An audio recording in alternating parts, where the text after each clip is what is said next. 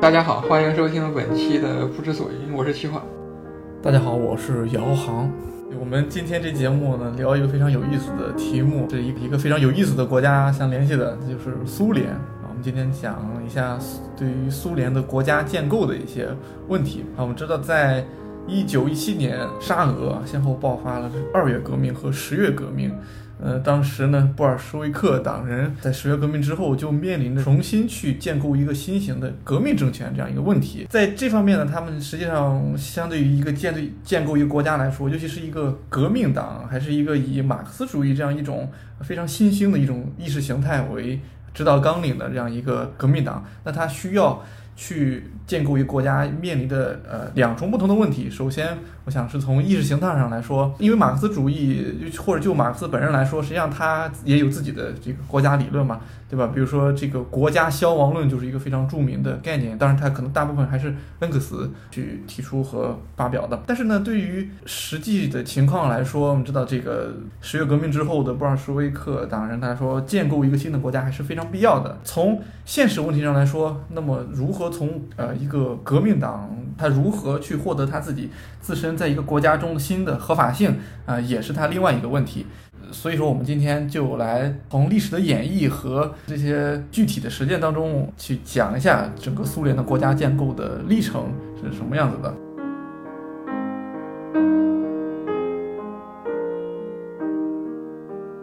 为了更好的了解整个苏俄乃至于整个到到苏联的整个的国家建构的历程呢，我想，啊，我们可能首先要有必要先从一个俄罗斯历史上著名的一个事件，叫做彼得改革开始说起。我们现在经常说沙皇，俄罗斯帝国的内在政治结构，但是我们就是沙皇的专制制度，它起源于实际上我们现在所说是大概是啊十三世纪左右形成的这样这个莫斯科公国。实际上在历史上。俄罗斯就是广义上我们所称的俄罗斯，如果把它当做一个国家的话，不太起眼的。那么一直到了十六世纪中叶的时候，俄罗斯民族统一国家和这个沙皇制度才开始基本上得以确立。而这个时候呢，整个国家的这个领土大概仅有二百八十万平方公里。那么在此后的几个世纪里面呢，沙俄就经过不断的征服和领土扩张，在大概二世纪初的时候，整个俄罗斯帝国的面积已经达到了两千两百八十万平方公里，实际上相当相较于十六世纪中叶已经扩大了十倍左右。就是它有一个非常特殊的一点，就是它和其他诸如像呃英法这种老牌的殖民国家的。有一个非常大的不同，呃，就是我们可以看到整个沙俄的它的整个殖民地都是紧挨着本土的，例如说中亚和欧亚的和东欧地区，实际上这也是后来苏联主要的一些加盟国所在的一些地区。那么这种独特的殖民方式呢，也造成了这种民族国家和殖民地的界限啊混淆不清，使得后来许多呃产生了非常多复杂的民族问题。但是在后面我们。在进行具体的国家建构的时候，我们会发现，实际上它面临的非常多这种历史遗留下来的民族问题啊。那么我们刚才说到这种扩张的这种趋势的主要推动者，实际上就是我们刚才提到彼得改革的这个主人公彼得一世或者彼得大帝啊。他在大概十六世纪后半叶的时候登基上位，然后在十六世纪末的时候呢，和他一块儿掌管整个国家的同父异母的兄弟叫做。伊凡五世就去世了，那所以彼得大帝就得以开始亲自掌管这个国家。那么随后他就在俄国开始了一系列的改革。啊，我们在这里必须提到的一点是，彼得大帝的这次改革呢，实际上很大一部分是受到所谓西方的影响。当时他掌管的国家，整个国家能力还是非常羸弱的啊。那么这次改革呢，也就是相当于以一个西欧国家为标杆的这样一种感觉。那他就在之后就打了著名的这个大北方战争，获得了波罗的海的控制权。那么在这个战争胜利之后呢，呃，彼得大帝就宣告了俄罗斯帝国的成立。在国家方面呢，彼得一世就非常注重对于国家能力的塑造。在国内就进行不断的集权，行政的集权，也不断在扩大疆域，也提升了整个俄罗斯帝国在整个欧亚呃国际的地位。在十九世纪，俄罗斯帝国也进行了一系列的欧化的改革。那么在这次改革之后呢，俄国的知识界或知识分子就产生了一些呃思想的一些分界。其中一方呢，就叫做斯拉夫派。那这个名字我们可能就感觉到那种很强的民族感。这一派别的意见的持有者就是主张使用传统的东正教这种宗教思想来进行国家教育，去弱化整个政治和国家的作用。在俄罗斯帝国或者在在或在更早之前，在国家权力就是呃是很难以深入到乡村的这个时候呢，俄国的。农村的基层自治组织叫做村社，是一个非常特殊的名字。它在整个就就它起到作用，在比如说啊土地分配、农业生产，包括征收赋税呀和社会保障方面，都有非常多的这个自治的能力。实际上跟我们过去的呃乡绅社会那种感觉，或我我们国家乡村社会那种感觉很像。这个村社就很少受到这个政府的权力或者说地主的控制。斯拉夫派呢就非常强调这种村社的组织方式，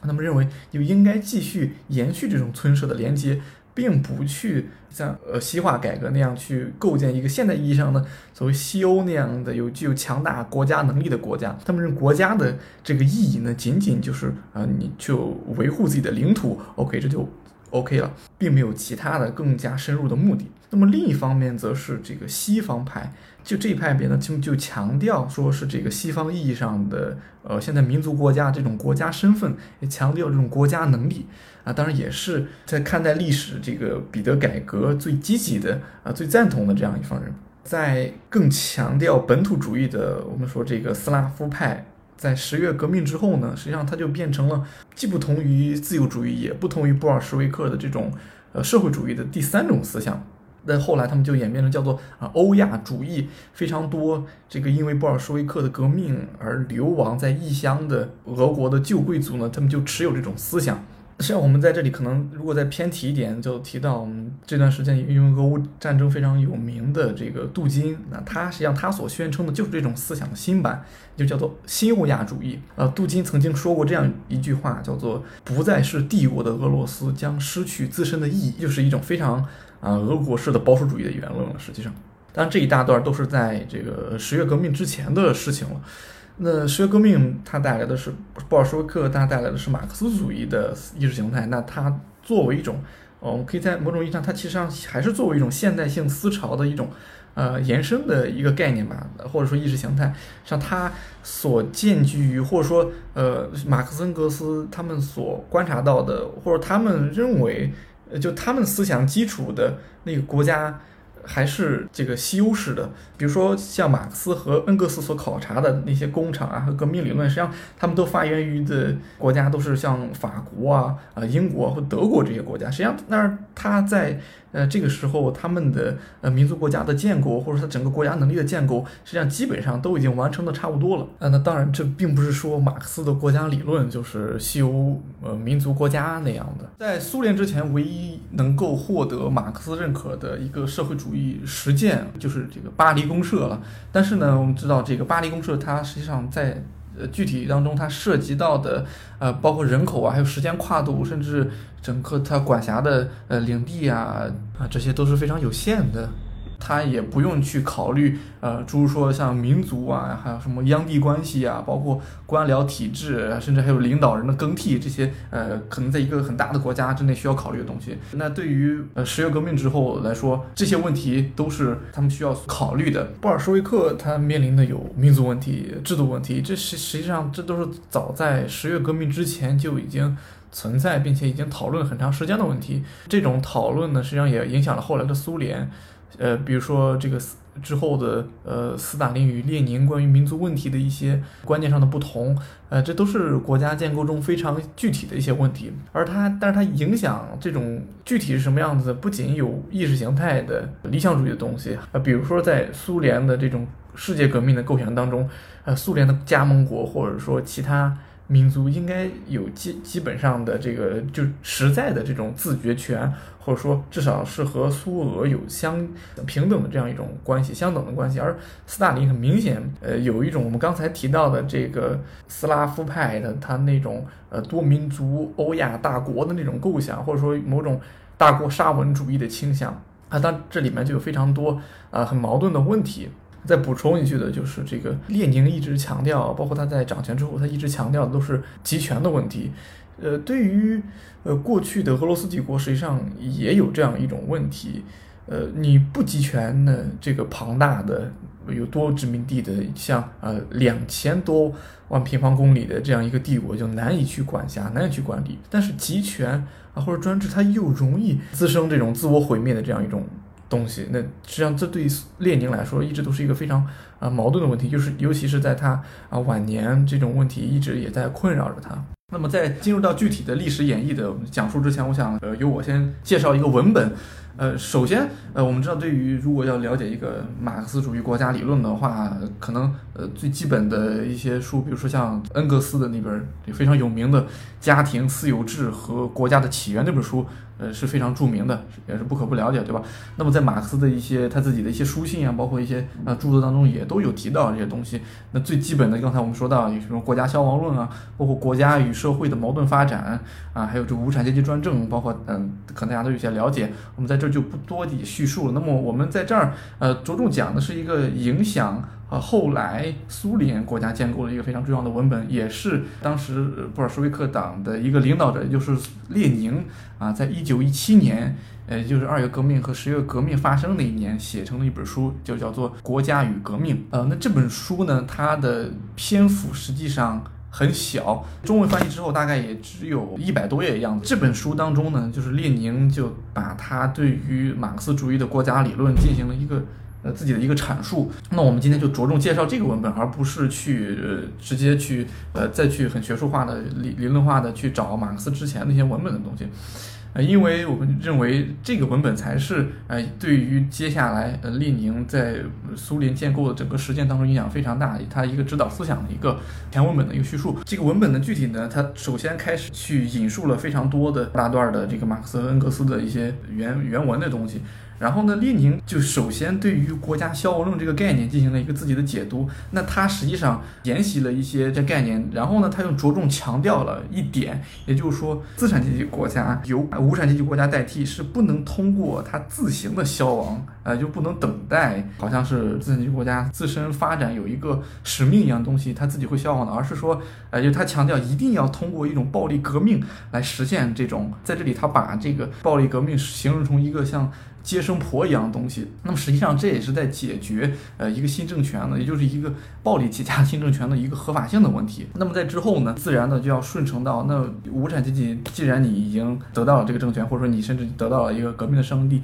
那你到底还需不需要一个国家政权？列宁在这儿呢就非常肯定的认为，就必须要有一个这样一个国家政权，就是而且这个国家政权呢，它的性质啊是一个实行镇压的特别力量。那这个镇压对象是谁呢？剥削者啊，资本 主义的代表这些。哎，接下来呢还要带入一个问题，既然说需要一个国家政权，那国家政权的具体的建构是怎么样子的？首先，列宁啊在这本书当中，呃，他认为资本主义国家机器有几个非常大的特征，首先是有两个机关，也就是一个是。官吏，也就是我们今天说的这个官僚机关，那么还有呃常备军，也就是军事机关。这个列宁认为呢，如果你打破过去的国家机器，要建立新的国家机器，你要把这两个点啊放在首要的位置去消灭掉，或者说用新兴的事物去代替它。那么具体是怎么代替的呢？这个马克思也没说，当然列宁他也没有具体的涵盖。那么他会介绍说，呃，那就要去从实践中找。当然他认为马克思也是这样说的，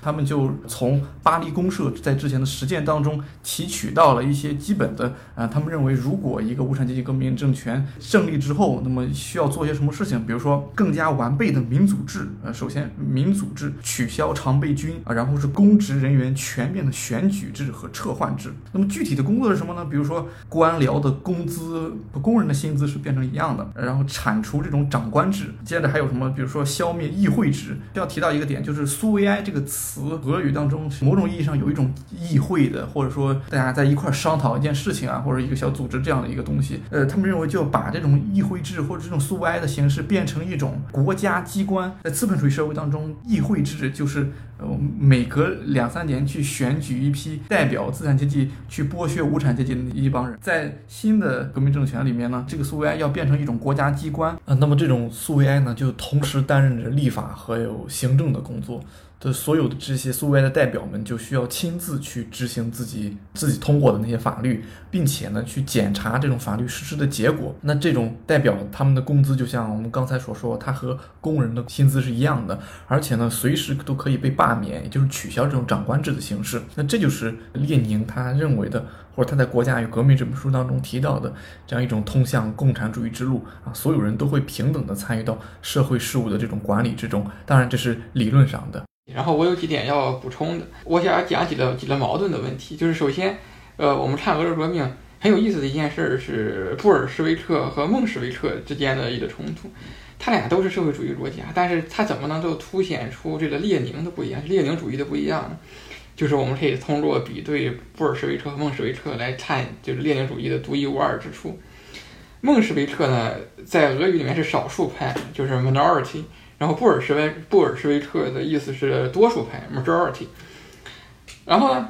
呃，孟什维克他就是一些比较原教旨的马克思主义的人，就是我们知道在传统马克思主义理论，他认为就是你要首先过从一个低级低级的资本主义社会过渡到一个高级的资本主义社会，这就是为什么就是马克思觉得就是社会主义革命应该首先爆发在英国啊、法国这些地方。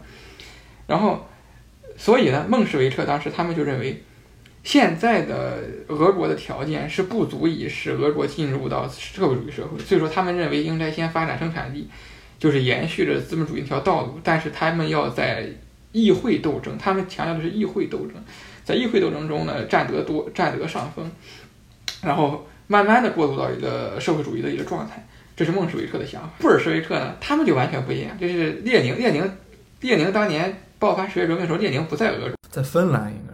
就是反正他不在俄国，就是这就是为什么后来就有传言说他是德国间谍，就是就说他大量的被这个境外势力就境外反动势力。Anyway，就是列宁呢这就提出了一个他不一样的观点。这个后来呢，就是他发明了一套列宁主义，就是列宁主义。刚才杨航讲了一点，就是那个集中制嘛，就是集权嘛，就是我可以把它展开一点，我觉得这这块挺重要的。我很喜欢的一个学者，他的名字叫傅士卓 （Bill Smith）。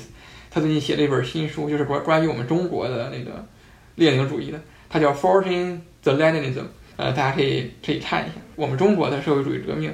正向是列宁主义的，而不是马克思主义。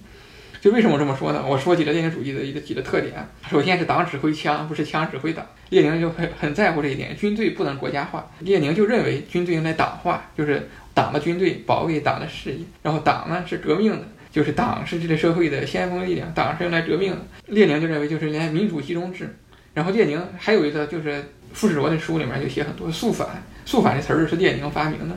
就是清清理党，就是保持党的先进性和纯洁性。列宁主义他还提出一个问题，就是说资本主义的高级形式是帝国主义，这是后列宁后期提出来这个帝国主义的概念。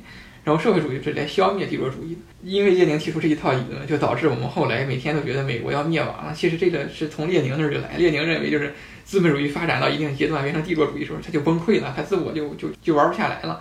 呃，对对，后后来斯大林不是也写了一篇教科书，然后里面有一个很著名的几段论，然后那个就就我们现在国内基本上包括我们自己教的教科书。还有一些普遍的认识，基本上都是从斯大林那儿来的，实际上都是叫做联共党史简明教程嘛。对，对他很有他很有意思一点就在这儿。然后就美国的经济学家，就是扯远了，就美国的经济学家，他们也就是看了这书，我觉得哎说挺有道理的。然后后来就发现这怎么美国还不灭亡啊？就他他就这个他他们因为美国的这个知识分子对美国社会的批评是很厉害的，他们是就是认为美国这社会全是弊病，没有一点好处。就美国是世界上最坏的国家，对于美国左派来说，他们是这样认为的，你知道？尤其是那个年代的美国左派，就有好多听众的这个美国左派。然后就说起来为什么呢？后来就是大家解释这个为什么资本主义社会能够苟延残喘，打引号，就是它是有很很多套理论。这个我们回头再说。我们下一期会做一期这个讲美国的司法腐败。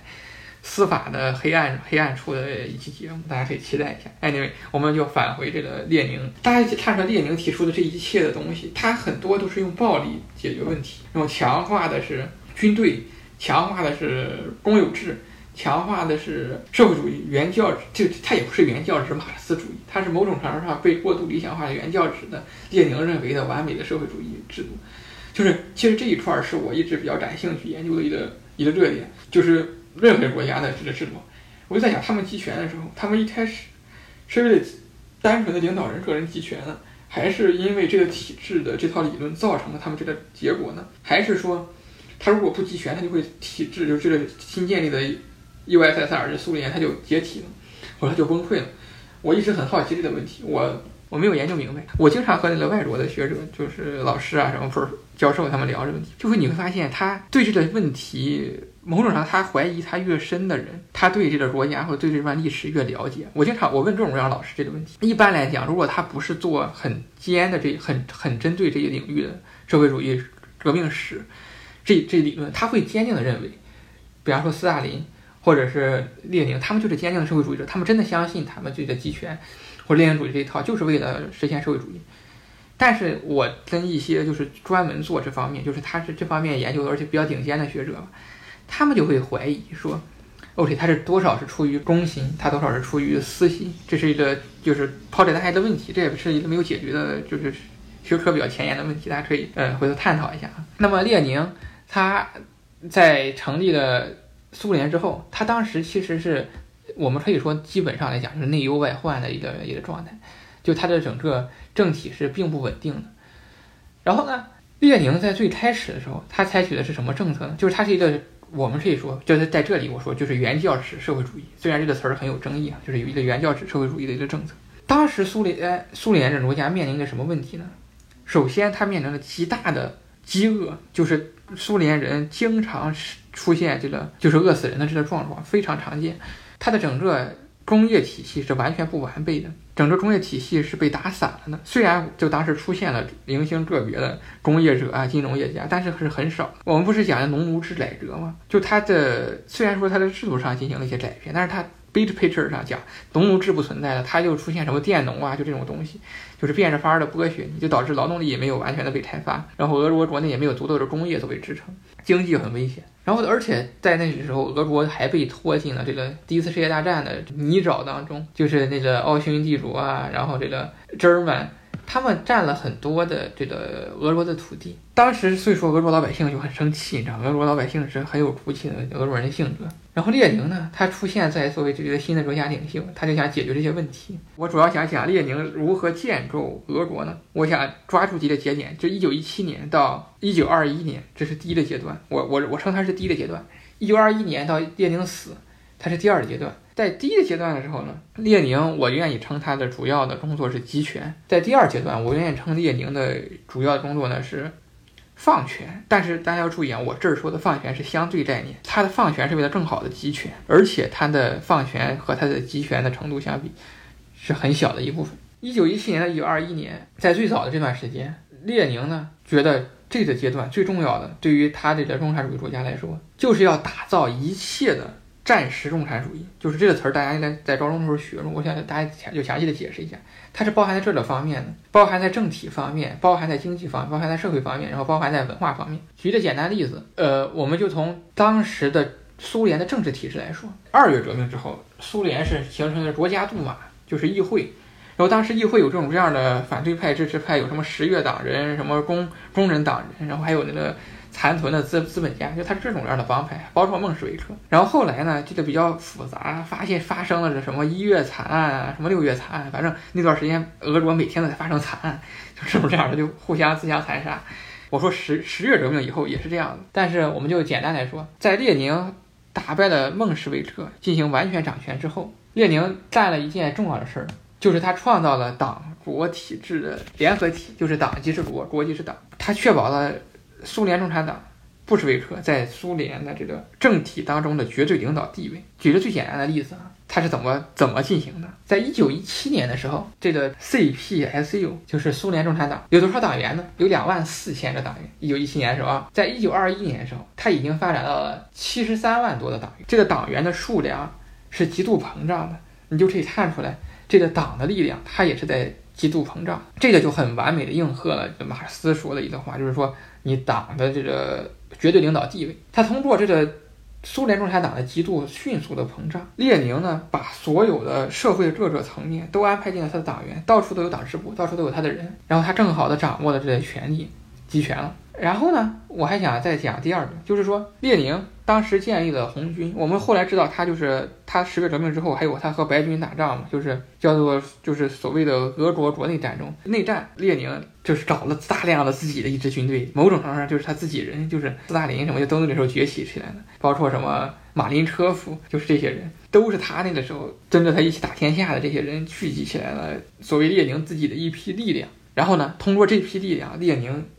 就是某种程度就是来讲，就是说用枪指挥了全党。我想讲一些经济方面，经济方面就很有意思了。首先，它是就是 collective agriculture，叫集约农业，就是所谓的人民公社化，就是苏联叫公有农场啊，把这些没有地的，然后很穷的农民结结合在一起，然后进行劳作。因为它某种程度上符合了马克思所说的生产资料的公有制嘛，这个大家都是很了解的。列宁他自己呢，除了在经济和政治方面，他也用了。文化方面的方法去进行一些集权。从意识形态角度上讲，布尔什维克呢，他尝试建造一种新型的、具有象征意义的埃场，就是意识形态吧。它就是一整套系统，它有新的语言、新的运动，甚至它还有一些新的节日，就很有意思啊。他创造一堆新的节日，嗯，去让你有一种归属感。这儿我要就是引用列宁自己说的一句话：所有的马克思主义者。共产主义者，我们现在要揭露伪善，告诉所有的劳工和劳动人民最直白的一个道理：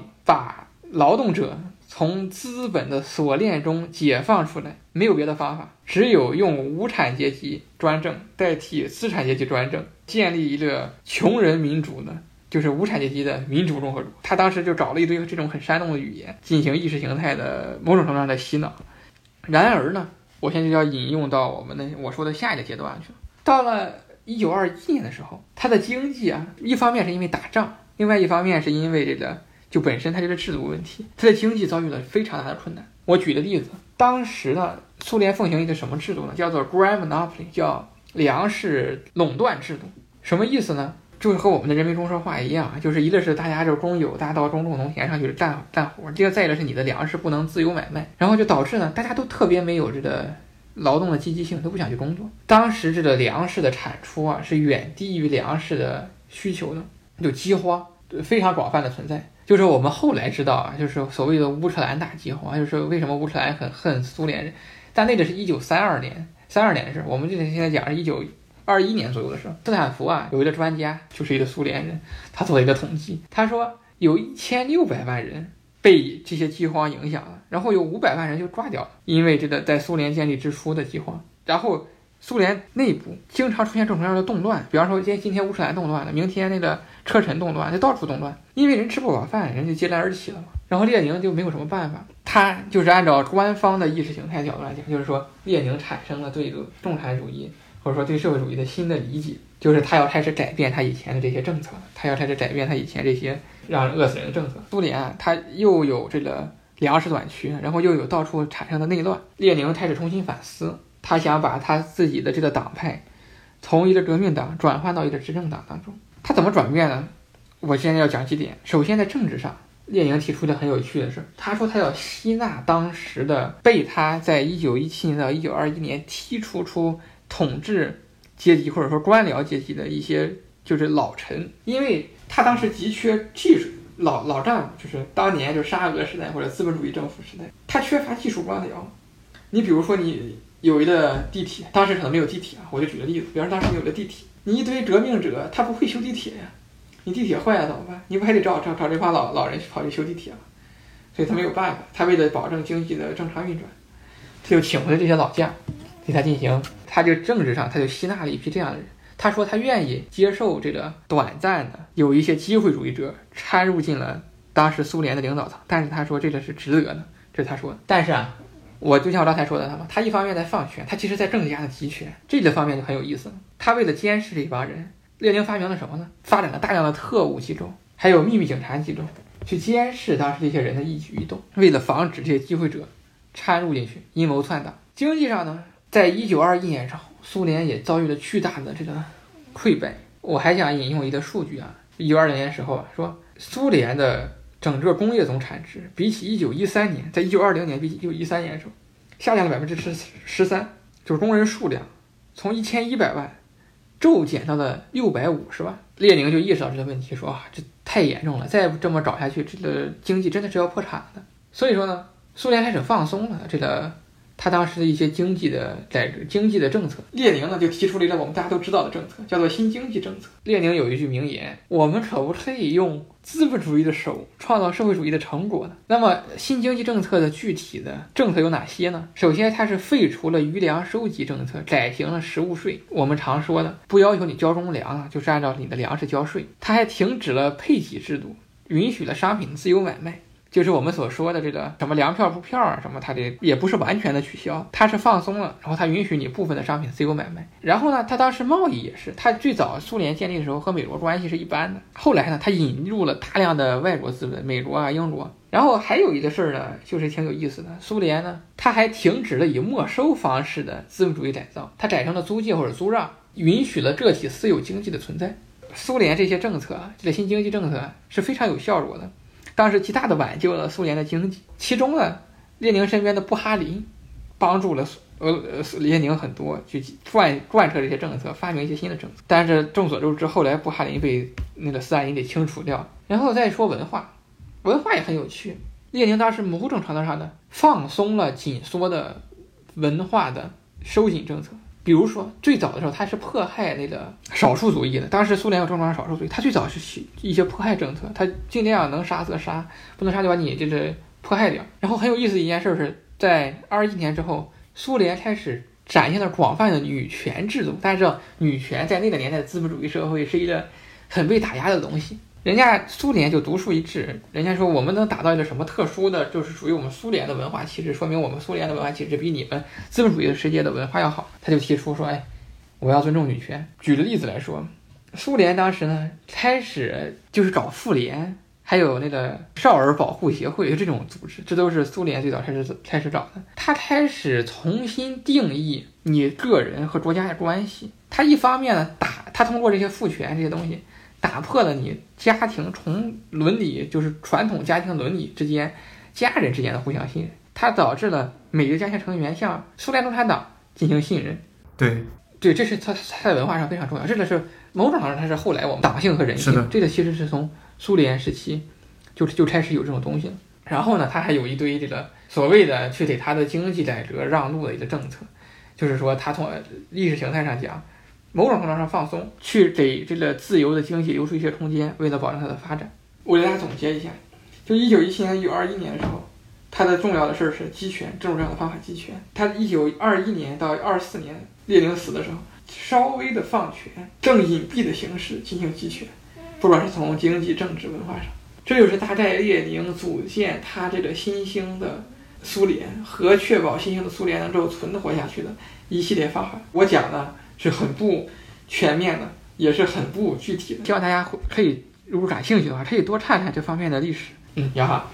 刚才七缓大概从经政治、经济、文化当中分析了列宁，尤其是在一九二一年之后和一九二一年之前发生了一些政策上的变的变化。那我稍微补充一些细节啊。齐缓刚才也提到，当时在苏俄发生的很多的这种叛乱事件，其中一个非常著名的就是一九二一年的这个喀朗施塔德起义。那这个基本上当时影响最大的一个叛乱事件了。那当时他有大概有八万红军前去镇压，双方都产生了非常多的伤亡。那之后，呃，即使存活下来的很多的叛乱士兵呢，也被之后的很多运动当中不断的被判处死刑啊，或者说很其他的很严重的一些监禁。那么这场起义运动呢，就发生在一九二一年的俄共十大期间。列宁当时也注意到这这个这次事件，可以说这这场起义呢，也是直接导致或者说间接导致了整个苏俄的经济制度由呃过去的战时共产主义政策向新经济政策的这样一种转变。那这次。会议呢，也就是刚才我提到这个俄共十大，也同样开始提出了这样一个筹建这个所谓苏联的这样一个想法。那么其实一一直到一九二二年十二月，我们现在意义上的苏联实际上才算是真正的成立。那可能其实，在我们这期节目当中，有很多时候我们老是误用这个苏俄。苏联包括俄罗斯的这样一些呃术语啊，那么在说起这些苏俄的包括战时共产主义政策的这样一些问题，实际上在二十世纪呢，另外一个非常伟大的思想家韦伯，他也曾经就预言过啊苏维埃俄国可能会遇到的问题。韦伯在社会学上，他对于官僚机制的研究实际上有非常大的贡献。那么他当时也注意到了有这样一种新的可能，呃，社会主义这种在一种新的组织上的事件，但是呢，他认为社会主义其实也并不能解决这种官僚体制机制本身所内在的矛盾的问题。那么他有一段话是这样说，他认为他说，即使是社会主义，也不得不认真对付一个首要的事实，需要长期的专业训练，不断增强的专业化。以及由这样训练出来的专业官员进行管理，现代经济的管理不可能还有别的趋势。实际上，这就是和刚才齐缓所说到的俄共十大之后，也就是对于新经济政策之后的，呃，那列宁开始重新召集过去的一些拥有特殊技能的这样一些旧官僚，来回到这样一个官僚机制的这样一个构建当中。韦伯呢，他就会认为这个新兴的苏维埃俄国并没有带来实际上的生产关系的变革。